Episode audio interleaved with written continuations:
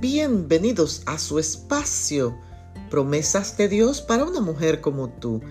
En el libro primero de Samuel, el capítulo 2 y el verso 30, leemos, Dios honra a los que le honran.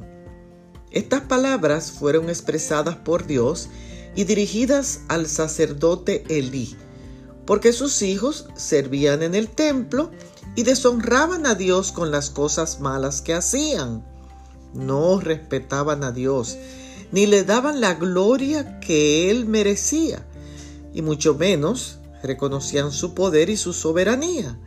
Él permitió que sus hijos fueran lo primero en su vida, agradándolos más a ellos que a Dios, permitiéndoles una vida deshonrosa y mal comportamiento como decimos comúnmente, haciéndose loco.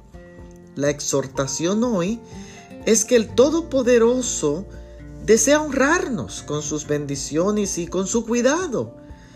Cuando nosotros lo honramos con nuestras acciones y con un estilo de vida que refleje al Maestro, porque Dios honra a los que le honran.